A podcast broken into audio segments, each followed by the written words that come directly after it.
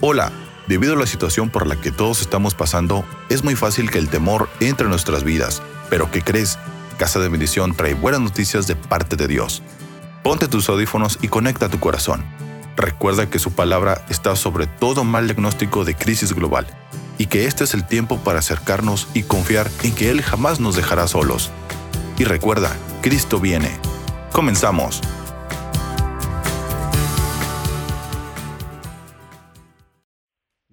He pedido a Dios como en cada oportunidad de esta mesa que Dios nos trae para ti, que te hable a tu corazón, que te, siempre que Dios nos exhorta es porque nos ama. La Biblia dice que padre que no disciplina a su hijo le ama, no le ama. Pero todo padre que ama a sus hijos lo disciplina. Así que yo espero que esta palabra redarguya corazones, redarguya eh, eh, hogares. ¿Sabe por qué? Porque la hora que estamos viviendo eh, no es para menos. ¿Alguien dice amén? Estamos en, en horas, algunos le llaman, algunos teólogos le llaman en, un tiempo extra de gracia. ¿ok? Otro le llaman eh, como el tiempo se ha terminado. Y yo le he titulado a este mensaje sensibles, no indiferentes. Sensibles, no indiferentes. Es increíble cómo la Biblia nos habla de estas dos palabras, sensibles, mas no indiferentes. O sea, no queremos ser insensibles, tampoco queremos ser indiferentes. Tenemos que ser sensibles. ¿Qué es lo que Dios está hablando? Hoy es tan fácil relativamente eh, poder hablar del reino de Dios simplemente en una plática que puedas tener donde quiera que tú estés en trabajo, eh, llamadas con amigos, siempre te van a decir, oye, ¿qué dice la Biblia? Oye, los tiempos que estamos viviendo, eh, eh, ¿qué es lo que habla Dios de esto? Diga conmigo, cuando Dios nos habló de esos tiempos, dijo que nos regocijáramos. Ahora, únicamente el remanente del pueblo de Dios se regocija. Todo el resto de las masas en el mundo, en las congregaciones, tiembla. Diga conmigo, sensibles, no indiferentes. Pon tu mano en tu corazón, ahí en casita, aquí todo el staff, y diga conmigo, Señor Jesús, habla a mi corazón, porque me amas. Habla a mi matrimonio, porque nos amas. Habla a mi familia completa, porque nos amas. Diga, yo quiero avanzar en esta reunión. Y no quiero dejar nada en la mesa que hoy tú me traes. Quiero comer todo lo que tú traes para mí. En el nombre de Jesús. Sensibles, no indiferentes. ¿Sabes que en cada etapa Dios nos enseña algo? ¿Cuántos han aprendido algo en esta etapa de la pandemia? Hola. En cada etapa no solamente nos enseña, en, cada etapa Dios nos moldea. Eh, en cada tiempo eh, peligroso que vivimos nos hace salir victoriosos de cada batalla. Yo veo un pueblo de casa de bendición saliendo victorioso de cada batalla. Pero sobre todo esas cosas, en tiempos peligrosos, ¿sabes qué? Nos hace ser sensibles a su voz. A Pablo le dijo, no vayas para allá porque allá intentan matarte, vete por acá. Aunque ya tenías planeado esto, espérate unos días y vete por este lado porque acá intentan hacerte daño. Diga, en tiempos peligrosos, el Señor Jesús nos hace ser más sensibles a su voz más sensibles para avanzar y por dónde debemos hacerlo, por dónde debemos eh, eh, transitar. Nos hace ser, escúcheme bien, a ser sensibles en estos tiempos nos hace ser más directos en la oración y mucho menos religiosos. Lo repito, en tiempos de Dios, en tiempos eh, peligrosos, en toda época, en cada época Dios nos moldea, nos enseña nos hace salir victoriosos de cada batalla, nos hace ser más sensibles a su voz, sobre todo para ser más directos y mucho menos religiosos. Nos hace ser más eficientes en el servicio de la casa de Dios. Nos hace ser más cautos y más precavidos. Escúchame bien, ¿por qué, pastor? Si Dios nos defiende, claro que Dios nos defiende. Hay un mundo atestado de demonios, escúchame bien, que odian todo lo que es Jesucristo y lo hemos venido predicando desde marzo para acá. Nos hace ser precavidos, cautos para no caer en trampas del enemigo. Levanta tu mano y diga, gracias a Dios que me hace habitar en su presencia.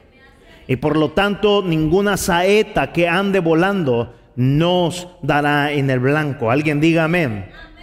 Nos hace también en cada etapa la voz del Señor ser más determinados, más aguerridos en las luchas espirituales. Amén. Dios nos ha dejado todo lo necesario para no solamente salir victoriosos, sino más bien para seguir avanzando hacia nuestro destino, que es Cristo mismo, por la eternidad y por la eternidad. ¿Alguien dice amén a esa palabra? Ahora, pero veremos cómo nada de eso, de lo que te estoy hablando en la introducción, nada de eso puede ser efectuado si no somos sensibles a su presencia, si no somos hambrientos de su presencia. En esos tiempos que el mundo le llama, recuerda el domingo pasado, tiempos oscuros, Dios le está llamando tiempos de oportunidad. Y yo pienso que en este tiempo de oscuridad global es una de las mejores oportunidades para ver la gloria de Dios reflejarse en cada congregación, en cada iglesia. Yo digo amén a esa palabra. Mira, vaya conmigo por favor a Sofonías, aunque usted no lo crea, Sofonías viene en la Biblia. Sofonías, capítulo 1. Y ahí me siguen los versículos que van a aparecer en su pantalla. Grite conmigo como el último canto, diga, estoy listo, porque viene lo mejor. Pero mis amados, lo mejor viene cuando tienes hambre de Dios y cuando estás sensible a la voz del Espíritu. Lo contrario también viene cuando estás insensible e indiferente a estos tiempos. Mire, yo pido al Espíritu Santo que hable a tu vida a través de las escrituras que vamos a manejar. Palabra de Jehová, abre tus labios, una, dos, tres. Palabra de Jehová que vino a Sofonías, hijo de Cusi, hijo de Gedalías, hijo de Amarías, hijo de Ezequías, en días de Josías, hijo de Amón, rey de Judá. ¿Quién está hablando?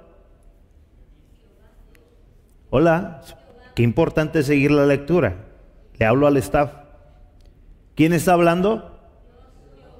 Palabra de Jehová que vino a Sofonías y empieza a decir un poquito de genealogía. Mira lo que habla el Señor, ponga atención. Destruiré por completo, ¿quién está hablando? Todas las cosas sobre la faz de la tierra. Mira la palabra profética.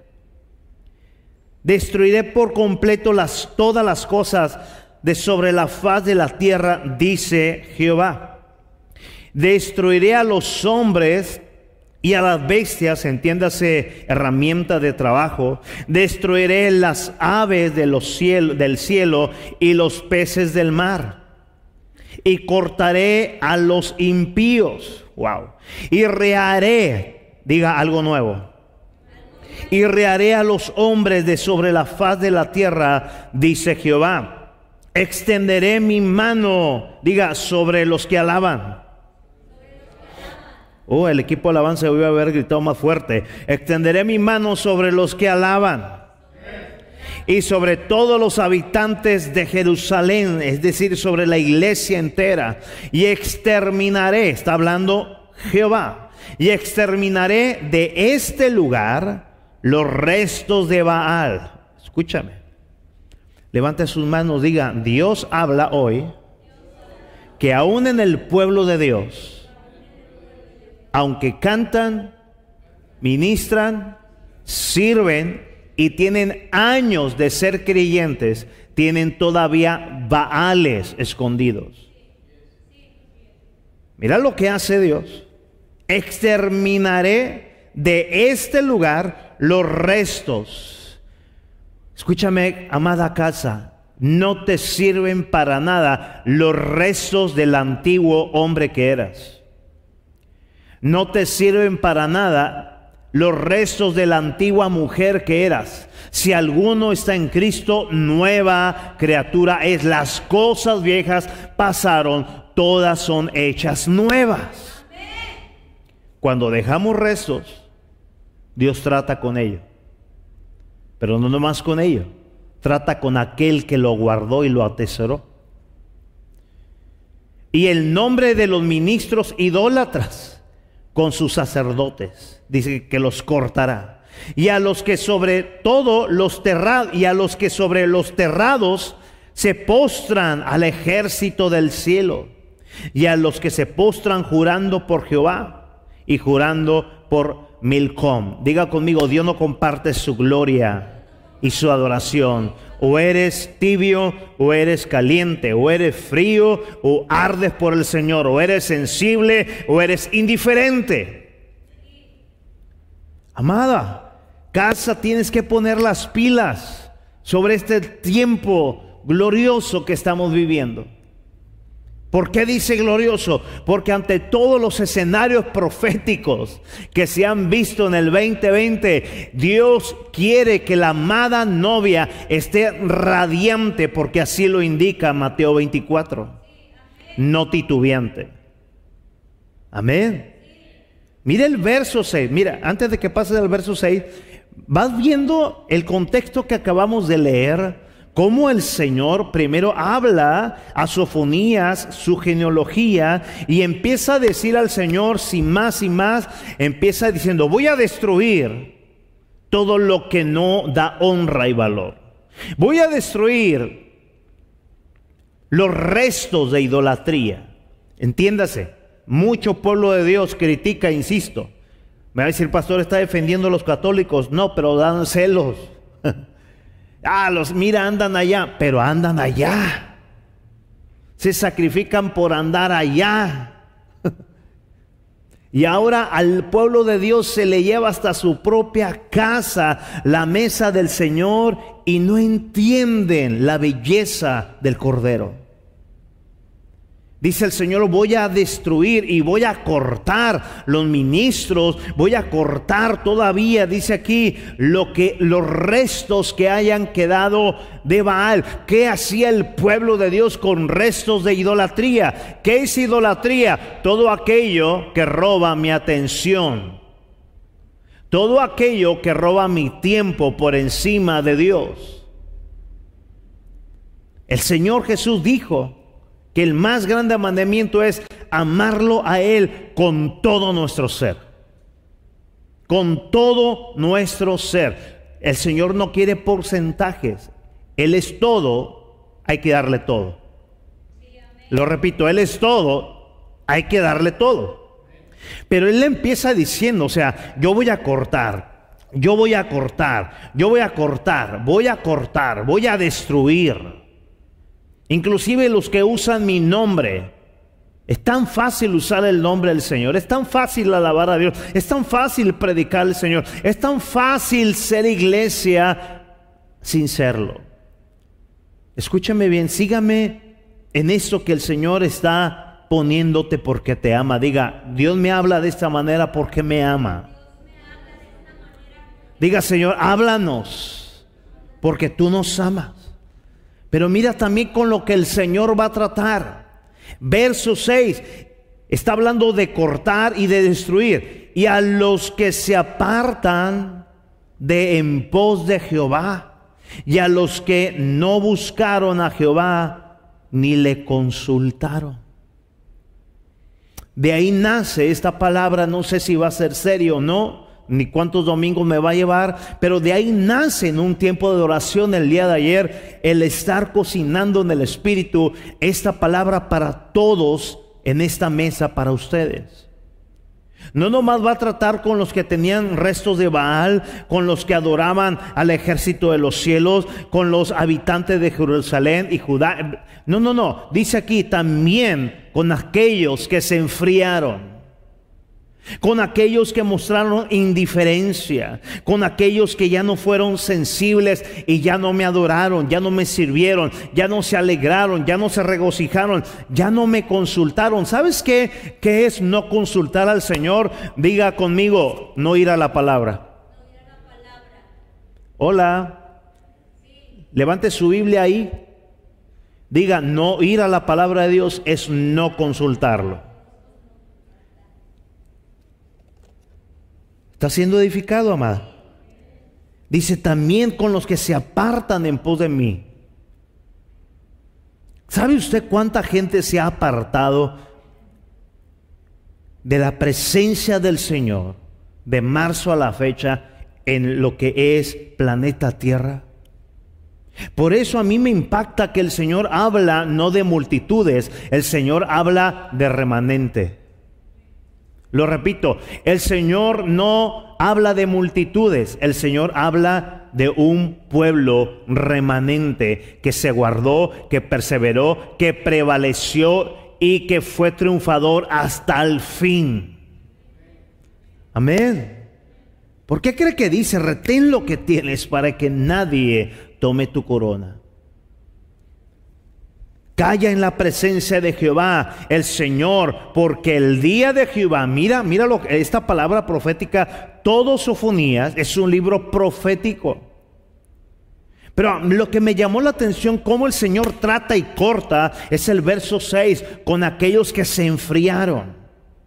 Calla en la presencia de Jehová, el Señor, porque el día de Jehová está cercano. Grítelo fuerte, el día del Señor está cercano. Porque Jehová, mira lo que habla de la mesa, ha preparado sacrificio y ha dispuesto a sus convidados. ¿Sabes qué? ¿Qué, está hablándonos el Espíritu Santo? Está diciendo lo que en varios pasajes y en lo que varias prédicas hemos convidado a esta casa tan hermosa que amamos tanto. Llámele a la gente que venga, todo está servido. Eh, dijo aquel que no puede porque compró esto. Ya eh, eh, el otro se acaba de casar y el otro acaba de comprar un terreno y el Señor se irritó. Porque al Señor no le gusta que desprecien lo que tanto te va a nutrir tu fe. Pero eso son tipologías del día venidero. E, Esas son simbologías escriturales de lo que va a ser la mesa en las bodas del Cordero. Aquí está hablando que el día de Jehová está cercano. Y dice, el mismo Señor ha preparado la mesa con lo mejor de su sacrificio, llamado Jesús, para ti, para mí. Él ha dispuesto lo mejor Diga conmigo, el Padre dispuso al mismo Jesús para compartirlo en la mesa del sacrificio. Para ti para mí. Ahora, en el versículo 12, habla, acontecerá en aquel tiempo que yo escudriñaré a Jerusalén con linterna. Todas nuestras acciones, mis amados, van a ser pasadas y pesadas por el fuego ¿Qué medida tenemos que dar? La medida de Cristo. La honra y el valor a Jesucristo. Dice aquí que Él va a escudriñar a Jerusalén con linterna. Y castigaré a los hombres que reposen tranquilos. Diga conmigo, Dios va a procesar a Jerusalén. Él quiere ver no una legalidad, de, religiones, de religiosidad, de que si esto es bueno, si esto es malo, si, si el pantalón, si la falda, si la pintura, si la danza. No está hablando de eso. Está hablando de que realmente tu corazón, tu espíritu, alma y cuerpo, realmente en el día del juicio se pueda palpar el olor a Jesucristo se pueda palpar realmente el olor a honra y valor en cada servicio que Dios trajo a tu mesa directamente hasta tu casa. Eso es lo que está hablando. Mira, dice que Él va, ahora estos aparatos traen linternas, imagínense. Dice, eh, este es Jerusalén, eh, parece blanco, ¿va? Y Dios dice, voy a inspeccionar muy bien a Jerusalén Y lo que encuentre que no honre y valore a Jesucristo, dice, castigaré a los hombres que reposan tranquilos como el vino asentado, los cuales dicen en su corazón, diga conmigo los de Jerusalén. Miren lo que dicen, Jehová ni hará bien, ni hará mal. Oh, déjame decirte algo. De marzo a la fecha, déjame decirte algo. Cada día Dios está haciendo algo. Uh, veo tanto pueblo como si nada pasara. Eh, eh, los veo como un témpano de hielo. Y no hablo de que se vayan hincados de aquella. Hablo de honra y valor a la mesa del cordero. Ah, dice, hay de los que reposen tranquilos y no habla de una tranquilidad de fe correcta, habla de una tranquilidad fría que no están viendo el tiempo para volverse al Señor. Los cuales dicen en su corazón, Jehová ni hará bien ni hará mal, como que si Dios estuviese dormido. Diga conmigo, Dios nunca duerme por mí. Por tanto serán saqueados, escucha esta palabra, por tanto serán saqueados sus bienes y sus casas asoladas. Edificarán casas, mas no las van a habitar. Y plantarán viñas, mas no beberán el vino de ellas. Cercano otra vez está el día grande de Jehová. Cercano y muy próximo. Levanta su mano y diga conmigo.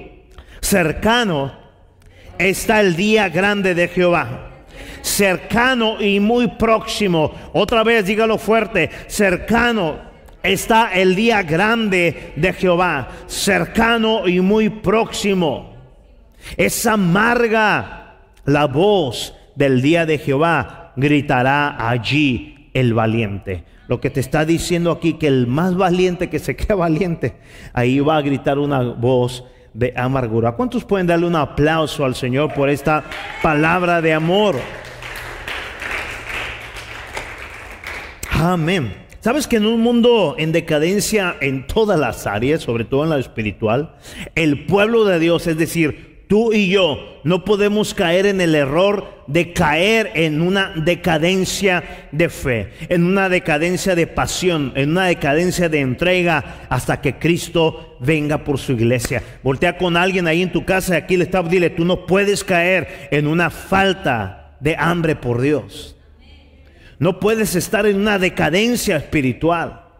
Es muy peligroso. Al contrario, el pueblo de Dios tiene que estar más que nunca fortalecido, avivado, con hambre de Dios para seguir adelante hasta que Cristo venga. ¿Alguien dice amén? Colosenses 1:11 dice que le fortalezca el poder glorioso de Dios para que puedan resistir todo con paciencia y con alegría. Otra vez, que le fortalezca el poder glorioso de Dios para que puedan resistir. Diga conmigo, si no tengo la fortaleza de Dios, no puedo resistir. ¿Y de qué manera nos pide el Señor resistir? Dice, con paciencia y con alegría. Diga conmigo, necesito el poder de Dios para resistir todo con paciencia y alegría.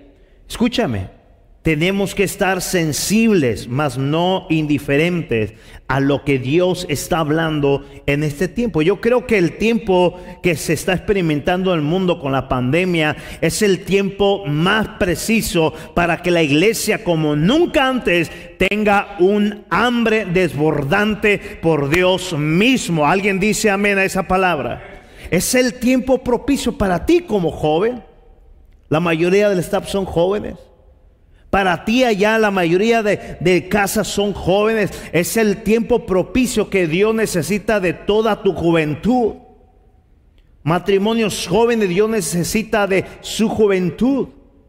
A los más adultos Dios ocupa de su sabiduría anclada en Jesús. Este es el tiempo más propicio como nunca antes, escúchame bien, para estar desbordándonos por una pasión desbordante, por un hambre, por una sensibilidad de lo que el Espíritu Santo está hablando en medio de este tiempo. Mira, el lenguaje del mundo es muerte, el lenguaje del reino es vida eterna. Amén. Cuando hablamos de iglesia, estamos hablando de ustedes. Estamos hablando de nosotros, estamos hablando de toda aquella persona que entregó su vida a Jesucristo y le reconoció como su Señor y Salvador. Es decir, cuando te estoy hablando de iglesia, es que yo creo con todo mi corazón que este tiempo que se está experimentando en el mundo a través de la pandemia es el tiempo. Diga conmigo, es el tiempo, profetiza, lo diga, es el tiempo más preciso para que toda la iglesia, como nunca antes, tenga un hambre desbordante por Dios mismo.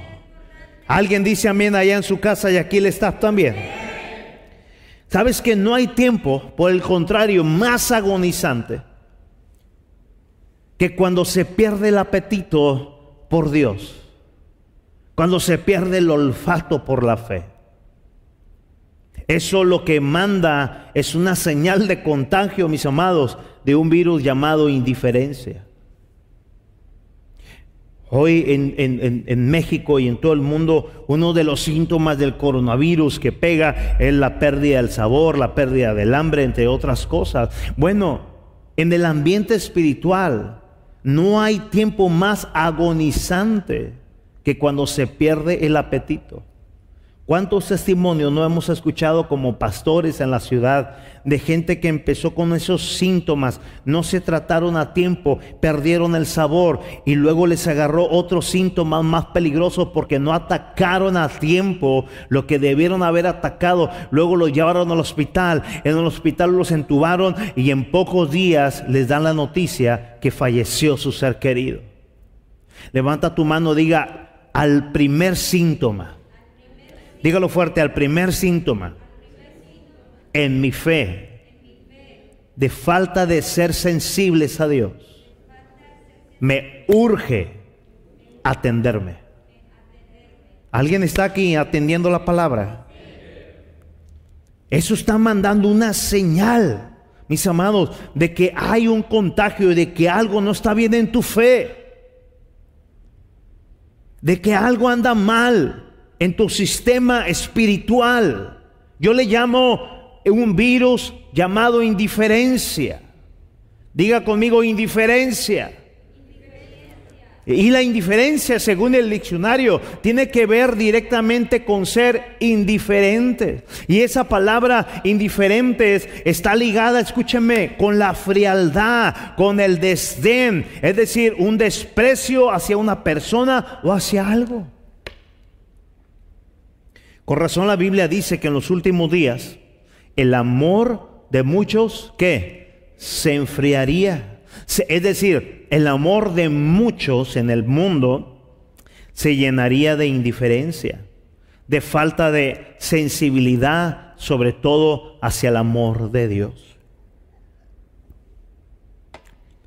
La indiferencia a Dios, mis amados, siempre nos va a llevar a ser insensibles nos va a llevar a no dar valor y mucho menos honra a la mesa que nos trae el Espíritu Santo en cada transmisión. Sabes que a mí me da eh, mucha tristeza. ¿Cómo veo yo pastores conocidos de la alianza que se preparan con todo su corazón, se preparan con todo su equipo de transmisión, grande, pequeño, mediano, según como sea. El chiste es que ellos están trayendo una preparación, un tiempo que tuvieron con Dios y lo traen desde su casa, desde su púlpito, en su iglesia, su congregación. ¿Y sabes cuántos veo conectados? Dos híjole, me da una rabia y me da una tristeza, pero luego viene el Espíritu Santo y dice, ¿sabe lo que me dice? Dios no necesita, diga conmigo, cantidades. Diga, no necesita número de personas.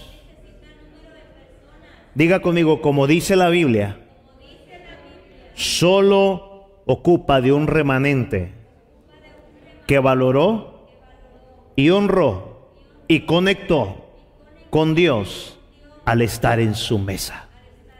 Mira la historia bíblica. Mira la historia bíblica. Hey, mira la historia bíblica. Dios nunca. A ver, Gedeón, ¿cuántos tienes? Miles. No. Los puso a prueba a ver su carácter y le quita 22 mil. y luego a esos 10 mil que quedan, los lleva a beber. Y Dios quería ver cómo bebían y se quedó únicamente con 300. Diga conmigo, Dios no ocupa de cantidades.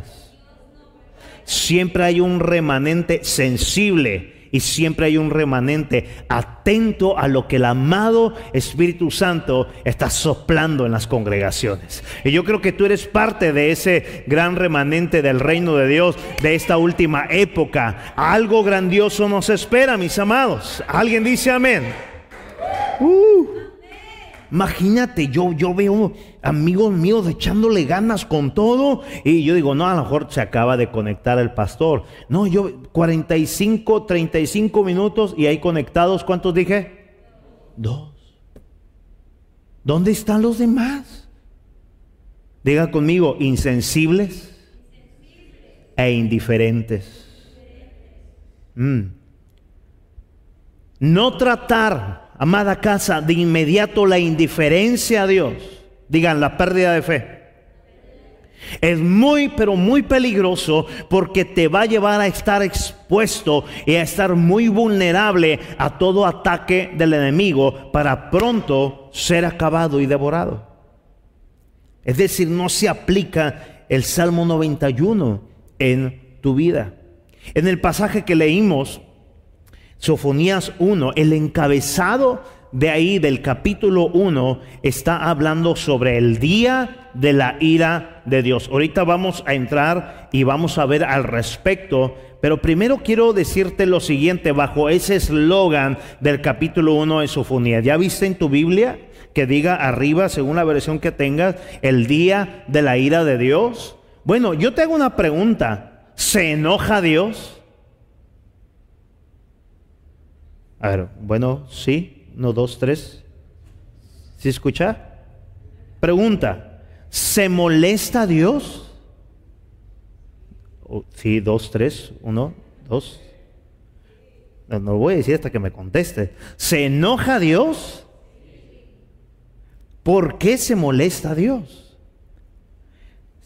Sofonías, el profeta, está en el encabezado diciendo que hay un día de la ira de Dios. Y en eso yo me pregunté, ¿se enoja Dios? ¿Y por qué se molestará Dios? Bueno, escúcheme bien, vaya conmigo. Número uno, Dios se molesta cuando los padres de familia y la familia misma no están avanzando en su reino por estar indiferentes. ¿Se enoja Dios? Por supuesto que Dios se enoja. Y yo, eh, yo quiero hablar ahorita a los padres, a los matrimonios. Papá y mamá como matrimonio. Dios se va a hablar en amor. Quizás te vas a incomodar un poquito, pero escúchame, es porque Dios nos ama. Dije que porque Dios nos ama. Dios se enoja, claro que sí se enoja. ¿Por qué se enoja? Cuando no hacemos lo que a Él le agrada. Cuando no hacemos lo que a Él le enamora y le apasiona. Amén. Dios se molesta cuando los padres de familia y la familia misma no están avanzando en su reino. Pónganlo en la pantalla para que le toma foto. Diga conmigo, Dios se molesta cuando los padres de familia y la familia misma no están avanzando en su reino. ¿Cuántos están avanzando en el reino de Dios? Yo aplaudo muchísimo que ahora la escuela esté siendo desde casa. Va a decir los padres, como sus hijas ya crecieron. Pero escúchame, amado, ya era puro mugrero allá en la escuela. Ya era, escúchame, eran hasta tragedias inmorales desde la primaria. Yo aplaudo que ahora los principales directores de todo sean papá y mamá. Nadie dijo nada, ¿verdad? Pero yo aplaudo eso, mis amados. Yo aplaudo que ahora eh, la, la, escuela espiritual de cada domingo, de cada congregación, ahora ya no sea porque no se puede, pero ahora sí lo puedas hacer tú. Mira, yo puedo quizás eh, eh, ver algunos pensamientos de algunos, oye, ¿cuándo van a hacer algo para los niños? Hazlo tú. Tú eres el principal maestro y aparte eres el papá, eres la mamá de tus hijos. ¿Alguien dice amén? Oye, Dios te está poniendo todo en bandeja de plata para no reprobar el examen como papá y mamá, para no reprobar como matrimonio. Te ha estado dando desde meses, ya estamos agosto y lo que falta, mis amados, para que tú digas, Señor, gracias porque me diste a mis hijos un montón de días, los pude tener conmigo un montón de días, ahora los he depurado de toda la maraña que traían allá. Las palabras y mañas que aprendían allá, ahora están aprendiendo aquí donde empieza el juicio, por mi casa. ¿Alguien dice amén? Yo invito a los padres de familia. Ustedes tienen que estar siendo, porque a ti te lo dio Dios, lo que pasa es que estabas acostumbrado que la escuela pública, en la iglesia donde te congregas, te edificaran a tus hijos mientras tú descansabas. Hola. No, son tus hijos. Amén. Ahora, como padres, mis amados, tenemos la instrucción bíblica y la misión bíblica de que nuestros hijos se enamoren, se rindan y se entreguen a la gracia inmerecida de Dios. Esa es una misión que tenemos muy hermosa. Lo puede decir conmigo todo el mundo aquí y allá, los padres en su casa, una, dos, tres. Los padres tenemos la instrucción y la misión de que nuestros hijos se enamoren, se rindan y se entreguen a la gracia inmerecida de Dios. Yo no sé cuántos puedan postear eso de una vez. Mire, vayamos al fundamento bíblico. Estamos hablando del encabezado de Sofonías capítulo 1, el día de la ira de Dios. Yo me pregunté, ¿se enoja Dios? Claro que se enoja el Señor. ¿Cuándo? Cuando no hacemos lo que Él nos pide que hagamos. ¿Por qué se enoja Dios? Cuando los padres no estamos haciendo lo que debemos de hacer en nuestra casa. Versículo 1 del Salmo 78. Me siguen la lectura, por favor. Escucha, pueblo mío. ¿A quién le habla? Es importante. Escucha, pueblo mío. Grita, Dios me está hablando a mí. Escucha mi ley. Inclinad vuestro oído a las palabras de mi boca. Abriré mi boca en proverbios. Hablaré cosas escondidas desde tiempos antiguos los cuales hemos oído y entendido. Escuche la raíz poderosa y amorosa de esa palabra. Otra vez, puedes leer conmigo desde el versículo 1. Una, dos, tres. Escucha, pueblo mío, mi ley inclinad. Toma el piano, hijo, por favor. Vuestros oídos a las palabras de mi boca. Está hablando Dios. Abriré, dice Dios, mi boca en proverbios. Hablaré cosas escondidas desde tiempos antiguos. Diga conmigo, Señor, gracias, porque tú revelas tu palabra desde tiempos antiguos, las cuales hemos oído, las cuales hemos entendido. Y mira, que nuestros padres nos las contaron, no las encubrieron a quienes, a sus hijos, contando a la generación venidera Mira lo que le contaban los padres a los hijos. Las alabanzas de Jehová. Diga, todo buen padre y madre siempre va a ser un adorador a sus hijos. Todo bueno padre siempre va a enseñar a alabar y adorar al Señor con todo su espíritu, alma y cuerpo, con todo su ser. ¿Sabes por qué? Porque se lo modelan ustedes mismos. Dice aquí el Señor está hablando de una manera tan poética, diciendo, abriré mi boca en proverbios, hablaré cosas escondidas desde tiempos antiguos, las cuales hemos oído y entendido que nuestros padres no las contaron, no las encubrieron a sus hijos, contando a la generación venidera las alabanzas de Jehová. ¿Qué más le contaban? su potencia. ¿Qué más? Las maravillas que él hizo. Él estableció testimonio a Jacob y puso por ley a Israel, la cual mandó a quién?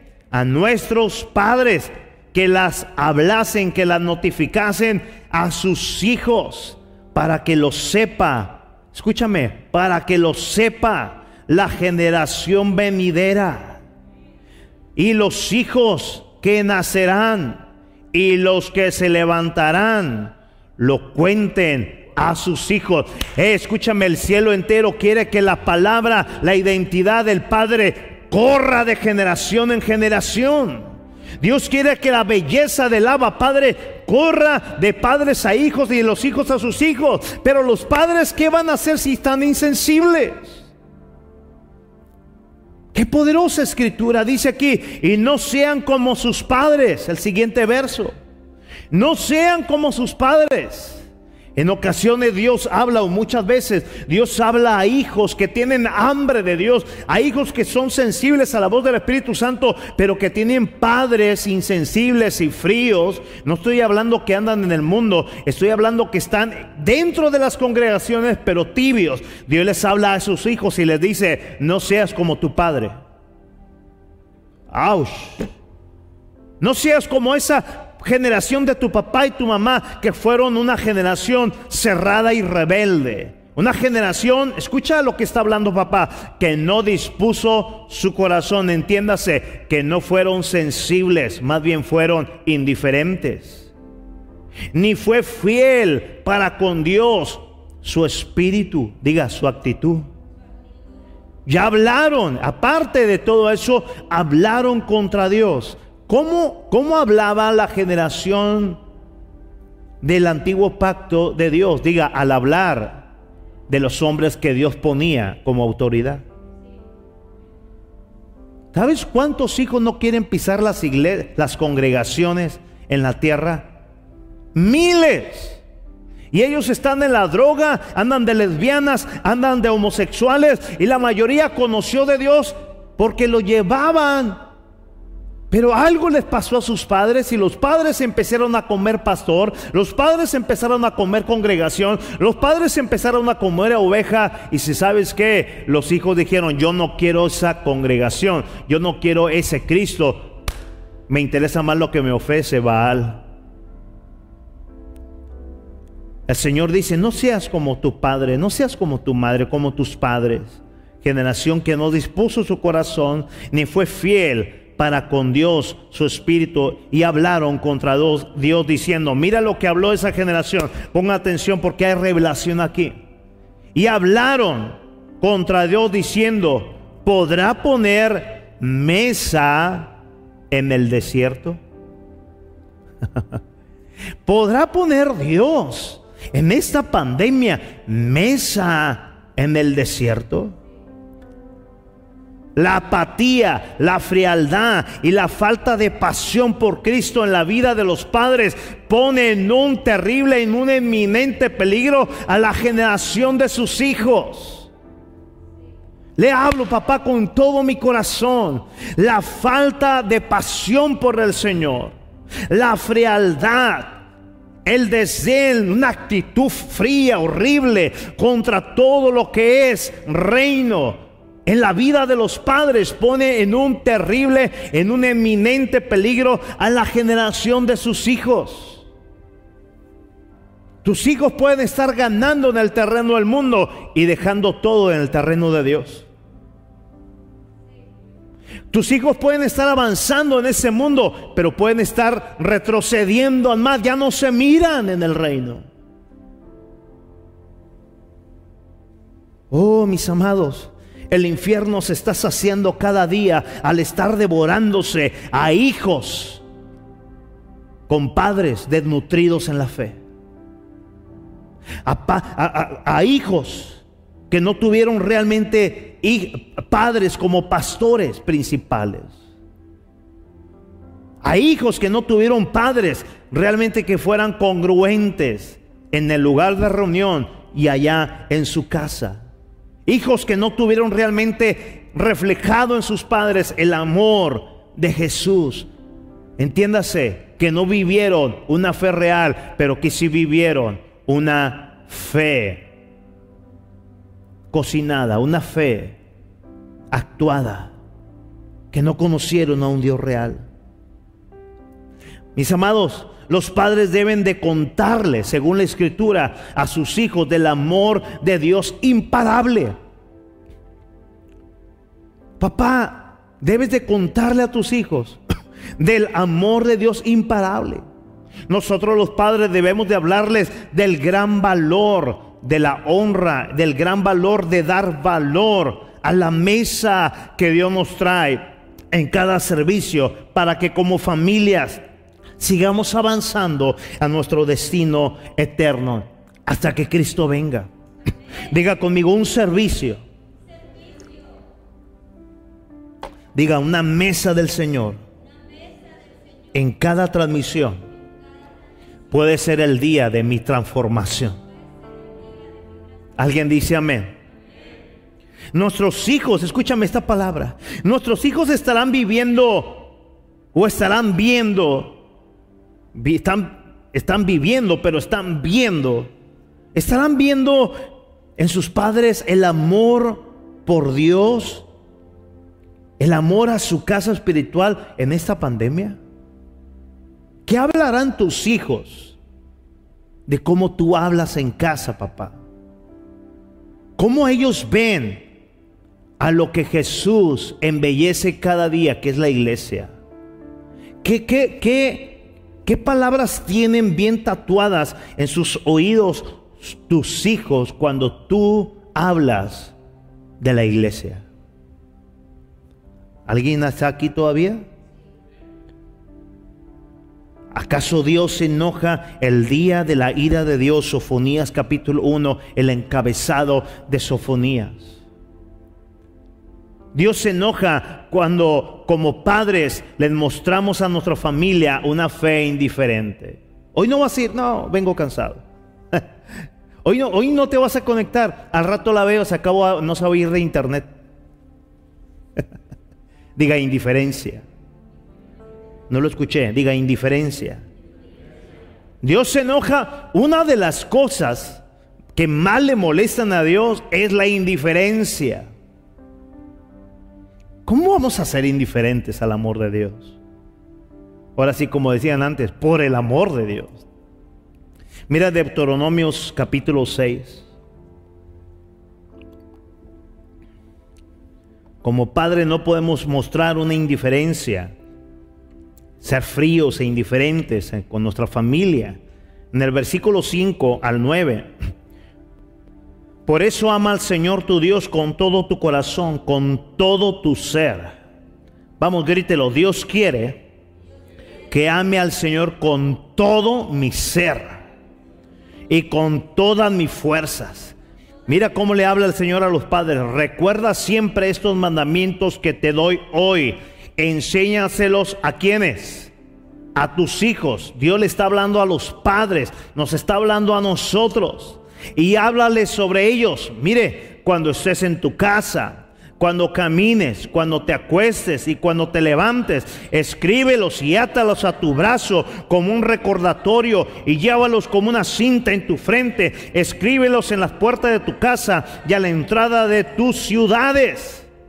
¿Qué nos está hablando el Señor aquí? Número uno, que la presencia de Dios en nuestra casa, en nuestra familia, debe ser real, valorada, honrada cada día, 24-7, 365 días hasta que Cristo venga. ¿Qué nos está hablando el Espíritu de la palabra a nosotros como padres? Que la fe en Jesús en nuestra casa no es religión. La fe de Cristo en nuestras vidas es convicción. Es gratitud, es una pasión real. Aquel que es el camino, la verdad y la vida. Aquel que venció a la muerte, aquel que resucitó y aquel que pronto, muy pronto vendrá por ti, por mí. Eso es lo que nos está hablando el Espíritu de la palabra de Deuteronomios capítulo 6. A ti y a mí como padres. Ahora, si tú ya tienes una edad de pensar, de 15 para arriba, aunque hay, bueno, y tú dices, pues yo no veo que papá se mueva ni que mamá tampoco son, discúlpeme Dios, pero son flojos mis padres. Dios te dice a ti, no sigas el ejemplo de tus padres. Tienes padres contumaces, rebeldes con un espíritu contrario a mi reino. Y el Señor te dice que lo que hagas. Hey, Pablo le dijo a Timoteo, aviva el fuego de Dios. Amén. ¿Por qué más Dios se puede enojar? La tercera razón por la que Dios se puede enojar. Dios se enoja cuando no confiamos. O oh, esto te va a impactar muchísimo. Dios se molesta cuando no confiamos en su cuidado, en su provisión y en su protección. ¿Está escuchándome? ¿Cuántos hicieron enojar a Dios esta semana?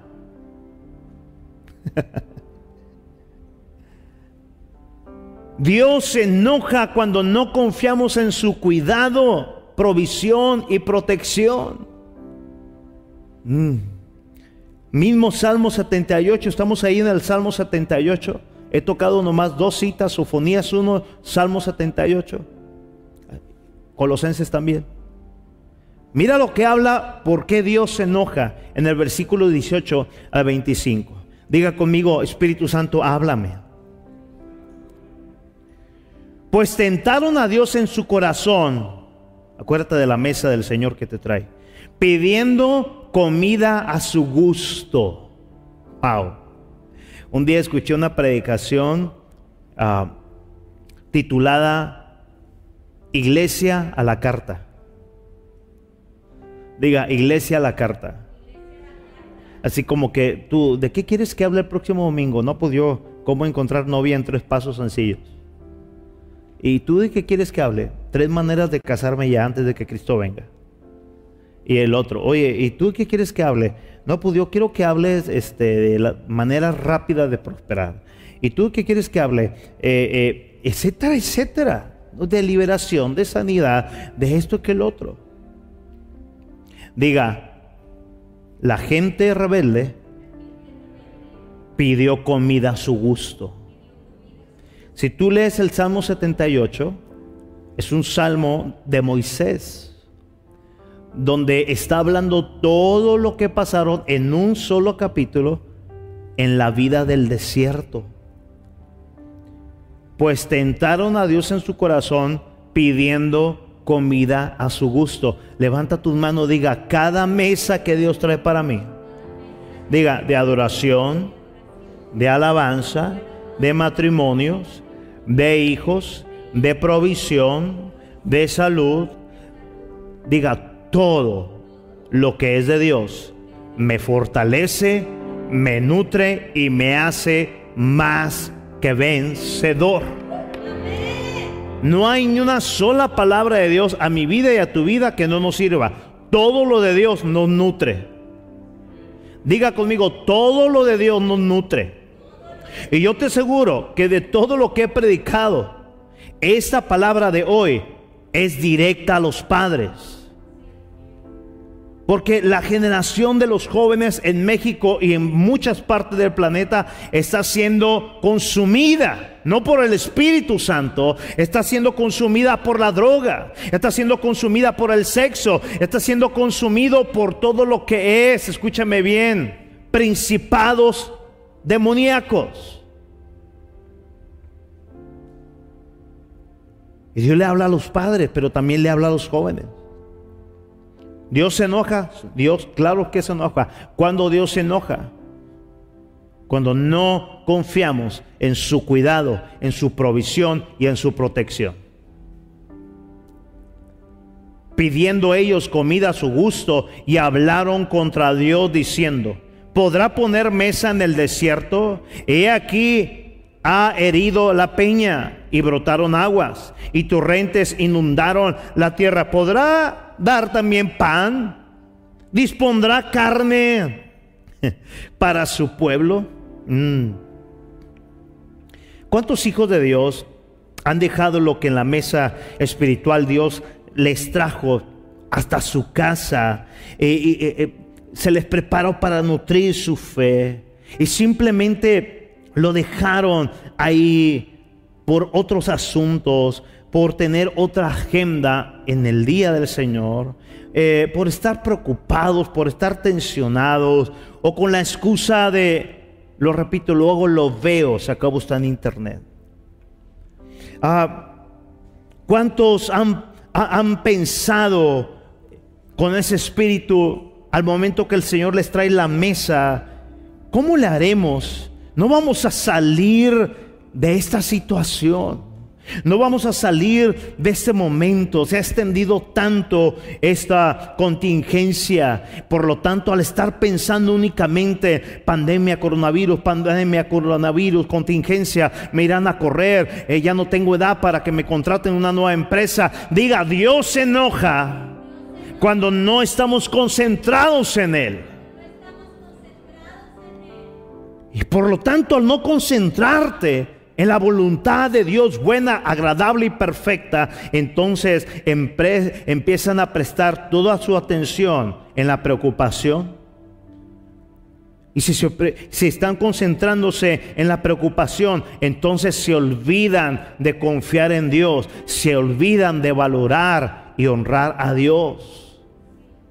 Porque estás concentrado en tus números, estás concentrado en tu edad, estás concentrado en si te vas a morir o no te vas a morir. Todo eso marca que tienes un contagio de frialdad. Y esta mesa es para ti, para que despertemos en el nombre de Jesús. Diga conmigo una actitud de queja y preocupación van a ahogar la fe y hacen que el alma sea insensible a la voz de Dios. Eso es muy importante. Una actitud de queja y preocupación ahogarán la fe y hacen a la misma alma insensible a la voz de Dios. Amén. Por tanto oyó Jehová y se indignó. Se encendió el fuego contra Jacob y el furor subió también contra Israel por cuanto no habían creído a Dios. Grite fuerte, Dios se enoja cuando no le creemos. Grítelo otra vez, Dios se enoja cuando no le creemos. Nadie en su sano juicio, hablo de hijos de Dios, le van a decir, yo no le creo a Dios, pero sí lo van a reflejar con su actitud, con su muestra de valor y honra a la mesa del Señor. Dice aquí, por cuanto no habían creído, Dios se enojó con ellos, ni habían confiado en su salvación. Más sin embargo, levanta tus manos, diga Señor, es increíble tu misericordia. Diga Señor, en medio de todo y a pesar de todo, Diga fuerte, a pesar de mí. Grítelo, a pesar de mi frialdad.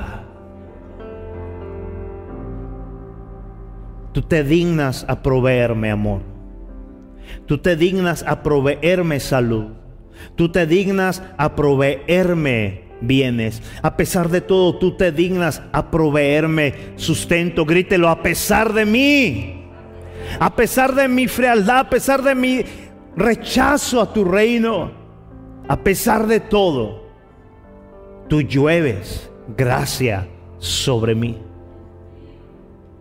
Mira, por tanto oyó Jehová y se indignó, se encendió el fuego contra Jacob y el furor subió también contra Israel, por cuanto no habían creído a Dios ni habían confiado en su salvación. Sin embargo, Dios mandó las nubes de arriba y abrió las puertas de los cielos e hizo llover sobre ellos maná para que comiesen y les dio trigo de los cielos, pan de nobles, escúchame, pan de nobles, pan de reino. Comió el hombre, les envió comida hasta saciarles. Dale la gloria al Señor. Es algo inexplicable.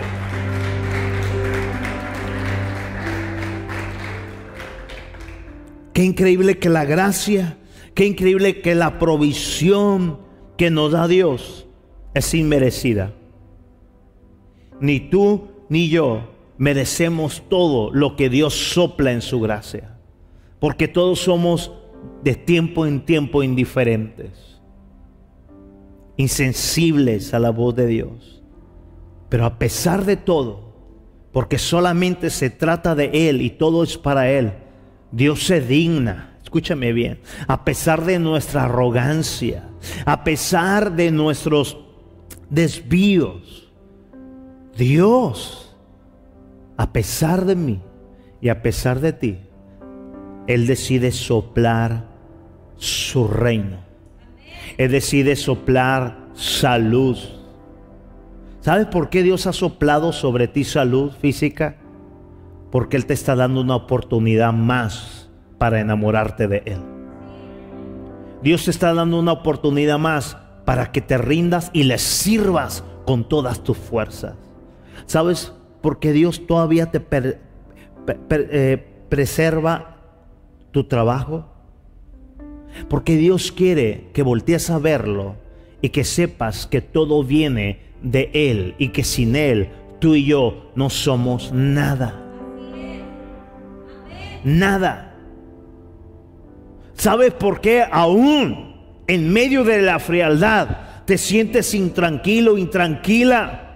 Por más pecador que te quieras mostrar, por más cervezas que quieras tomar, por más cigarros, por más infiel que andes él o ella por más apático o apática que andes en tu congregación, ¿sabes por qué Dios te sigue manteniendo ahí en un estado de intranquilidad? Porque Dios te ama.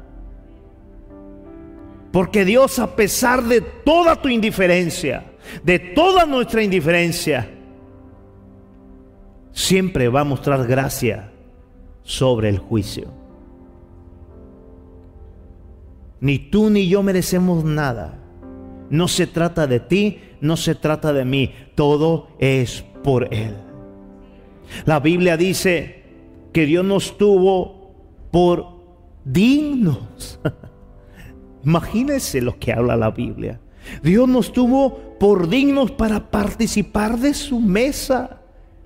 ¿En serio somos dignos? Nuestros actos son como trapos de inmundicia. De repente hablamos y estamos hablando de la gente. De repente pensamos y estamos pensando mal de esto, de aquello. Y de la mentira no se diga. Yo sigo insistiendo que mucha gente del pueblo de Dios está llamando a gritos abiertos a la enfermedad. Y no, me, y no hablo de si traen o no el cubrebocas, sino que estando bien, escúchame, se hacen pasar por malos. Arrepiéntete. Otros están llamando la ruina financiera a su vida porque están actuando como que si no tuvieran un ingreso, llamando al desempleo a gritos y a pasos veloces. Diga conmigo, yo no puedo burlar a Dios, pero sí lo puedo amar. Pablo dice, Dios nos tuvo por dignos de participar de su reino haciéndonos ministros competentes. Diga, Señor, levanta tus manos. Diga, Señor, todo es por tu gracia. Nada se trata de mí. Todo es por tu amor. Mira aquí el pueblo de Dios está con su lengua suelta diciendo, Dios nos va a proveer en el desierto, tenemos sed, Dios les provee agua. Bueno, ya vimos salir agua de la peña, pero ahora queremos pan. Dios no va a, Dios no va a dar pan. ¿Acaso Dios podrá poner mesa en el desierto. Y Dios le dio pan, abrió el cielo y trajo abundancia hasta saciarlos. Vamos, diga conmigo, Señor, gracias. Porque a pesar de mí, tú me provees. No te escuché, diga, tú me provees. Diga, a pesar de mí, tú me proteges. Diga, a pesar de mí, tú sigues teniendo cuidado de mí. ¿Alguien puede dar gloria a Dios por la gracia inmerecida? Aleluya. En medio de la crisis, amados, pase el equipo alabanza, por favor, pero rápidamente, sin detenerse en medio de la crisis. Yo quiero que allá en casa y aquí conmigo digan lo siguiente conmigo. En medio de la crisis y a pesar de nosotros, Dios nos mantiene abierto el cielo, nos provee de maneras inexplicables y no solamente eso, nos da semillas para sembrar y nos pone cada día una mesa abastecida con lo mejor. Dios con nosotros.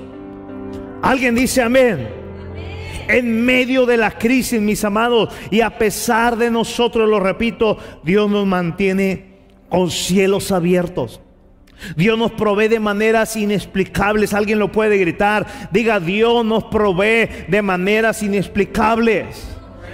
Y no solamente eso, también te da semillas para sembrar y nos pone cada día una mesa abastecida con lo mejor, es decir, Dios con nosotros. Aquí en la escritura dice que Dios hizo llover sobre ellos, aunque no lo merecía, como tú y como yo. Dios hizo llover maná para que comiesen y le dio trigo para ellos. Dice, pan de nobles. Oh, cuánta gente hemos visto en estos días. Escúchame, y te tengo una palabra de Dios. Levanta tus manos. Aunque no ha terminado la pandemia, tampoco ha terminado el sustento de Dios para ti. Aunque no ha terminado este tiempo de contingencia, la provisión, la protección, el cuidado de Dios tampoco ha terminado. Y te tengo noticias gloriosas. No van a terminar hasta que Cristo venga. Tu, orina, tu, harina no va a, a, ser exterminada, acabada. Tu aceite no va a ser acabada, sino que va a llenarse cada tinaja que tú le traigas al Señor. Pero necesitas confiar en Él. Alguien dice amén. ¿Por qué Dios se enoja? Sofonías capítulo 1. El día de la ira de Dios. Vimos en los versículos que leímos del capítulo 1 de Sofonías cómo el Señor iba a rehacer. Eso es lo que está pasando en los tiempos. Dios está limpiando la tierra. El día que Dios haga sonar la trompeta final, empieza una nueva creación, empieza un nuevo tiempo por toda la eternidad en adoración. Mientras Dios estará limpiando toda la faz de la tierra con fuego. Literal, con fuego. El verso 6 del capítulo 1 de Sofonías dice que también iba a tratar duramente con los que se apartaron de él, con aquellos que ya no consultaron su voz. Dios habló en esta mesa del día de hoy a los padres, Dios habló a la familia. Dios habló a casa. ¿Sabes qué me impacta de la gracia de Dios? Su gracia. Diga conmigo, a pesar de mí y a pesar de mis actitudes, Dios me sigue proveyendo un corazón que late. A pesar de ti, a pesar de mí, Dios te sigue permitiendo que vivas cada día. ¿Sabes por qué? Porque está esperando que te arrepientas y que te vuelvas a Él y que empieces a ser con tus hijos unos adoradores, no perfectos, pero sí en espíritu y verdad. Sensibles, no indiferentes Cómo me quebrantó ayer esta palabra que el Espíritu Santo me estaba hablando en la parte alta de mi casa. Dice que esos que se quejaron experimentaron un cielo abierto. Imagínate, amado, de marzo a la fecha, Dios nos ha dado cielos abiertos. Cielos abiertos. gente sanada, gente con nuevos empleos, gente, escúchame, que eso es lo de menos. Tienes la gracia de Jesús. Tienes la gracia de aquel que lo llena todo. Me, impacta que dice aquí, aquí que les abrió el cielo, les dio trigo de los cielos y les dio pan de nobles para que fueran saciados. ¿Sabes qué? A ti y a mí el Señor nos ha dado comida de reino cada día. En tu casa, en mi casa, en el espíritu, aún en lo natural, el Señor nos ha dado mesa de reino a pesar de ti de mí. Yo quiero que ahí en tu lugar te pongas de pie y declares esta última declaración conmigo.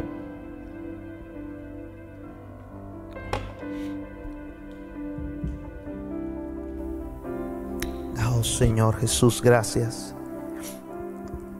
Ponla, ponla ahí en la que ellos también la miren ahí en casa. Para mí me importa que ellos también la lean conmigo.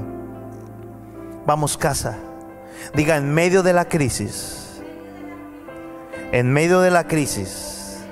Y a pesar de nosotros, Dios nos mantiene un cielo abierto. Nos provee de maneras inexplicables. Y no solo eso, nos da semillas para sembrar. Y nos pone cada día una mesa abastecida con lo mejor. Grítelo, Dios con nosotros. Amén. Amén. Amén. Oh, te adoramos Jesús, te exaltamos. Te adoramos y te exaltamos Jesús. Habla, habla Espíritu Santo, sopla vida, sopla vida.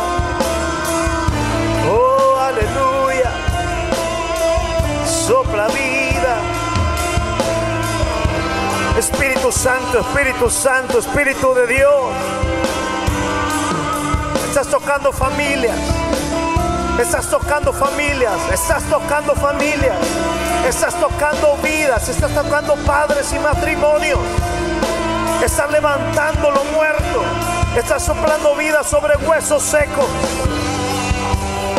Oh, a pesar de nosotros, tú nos provees. Oh, aleluya. Gracias por habernos escuchado. Si fue de bendición a tu vida, comparte con tus amigos.